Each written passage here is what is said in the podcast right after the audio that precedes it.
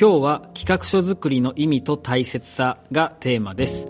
えー皆さんいろんな仕事をする中で企画書を作る場面ありますよね。えー社外のお客様に何か提案する場面であったりだとか、社内で新規事業をスタートするときとかですね、えーいろいろあるかと思います。えーもし企画書を作る機会がないよっていう方おられましたら、えーまあ、報告書であったりだとか、えーちょっと丁寧に書くメール、ビジネスチャットみたいな感じで、えー広く捉えて、えー聞いてほしいです。えーここで質問ですが、皆さん企画書作りはお好きでしょうか？えーたまにですね、企画書を作るの得意でめちゃくちゃ好きですっていう人、えーいるかと思うんですけれども、まあ、どちらかというと苦手意識があったりだとか、ん、ちょっとめんどくさいなと思っている人が多いように感じています。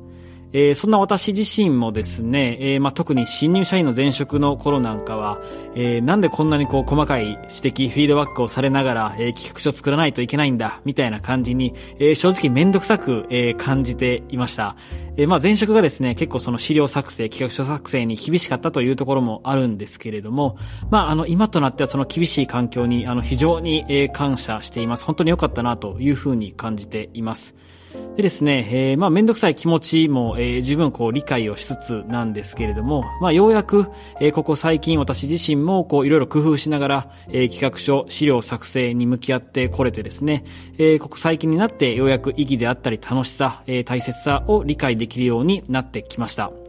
で、今回はですね、えその企画書作りをどちらかというとめんどくさいな、苦手だなと、え感じている人に向けて、え企画書作りの意味と大切さについて、え3つのポイントをお伝えしていきます。まず一つ目のポイントですけれども、判断基準を明確にするためです。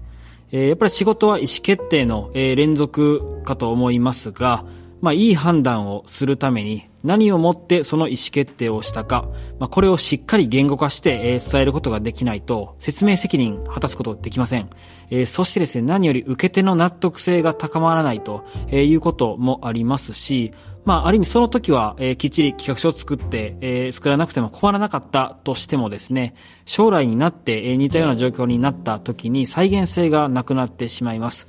で、まあ、あとですね、判断基準を明確にしないと何が起こるかという話でいくと、まあ、最近も私感じる場面が、えー仕事であったんですけれども、まあ、そこをきっちり、えー言語化書いておかないと、まあ、メンバーが、あのーお客さんに説明できなくてですね、困ってしまう、あの、そんな場面も、にもつながってしまうように思っています。続いて二つ目ですが、自分の思考を深めるため、このためにも企画書作りには意味があると思います。えー頭で考えるだけではダメで、書くことこそが思考のトレーニングになるように感じています。で、まあ、企画書をきっちりしっかり書くことをやらない限りですね、まあ、いつまで経ってもある意味こう自分の思考が、えーふわふわして深まらないなと、えーそんな風に感じます。えーまあ、周りの、えー上司や先輩、同僚でですね、まあ、この人すごいな、しっかり考えているなと、えー感じる人はですね、ほとんどの人が、こう、わかりやすく綺麗な企画書を、えー書くなとえーいう風にも思います。えー皆さんもですね、えーこれまで、えー仕事で力がついたと感じるのは、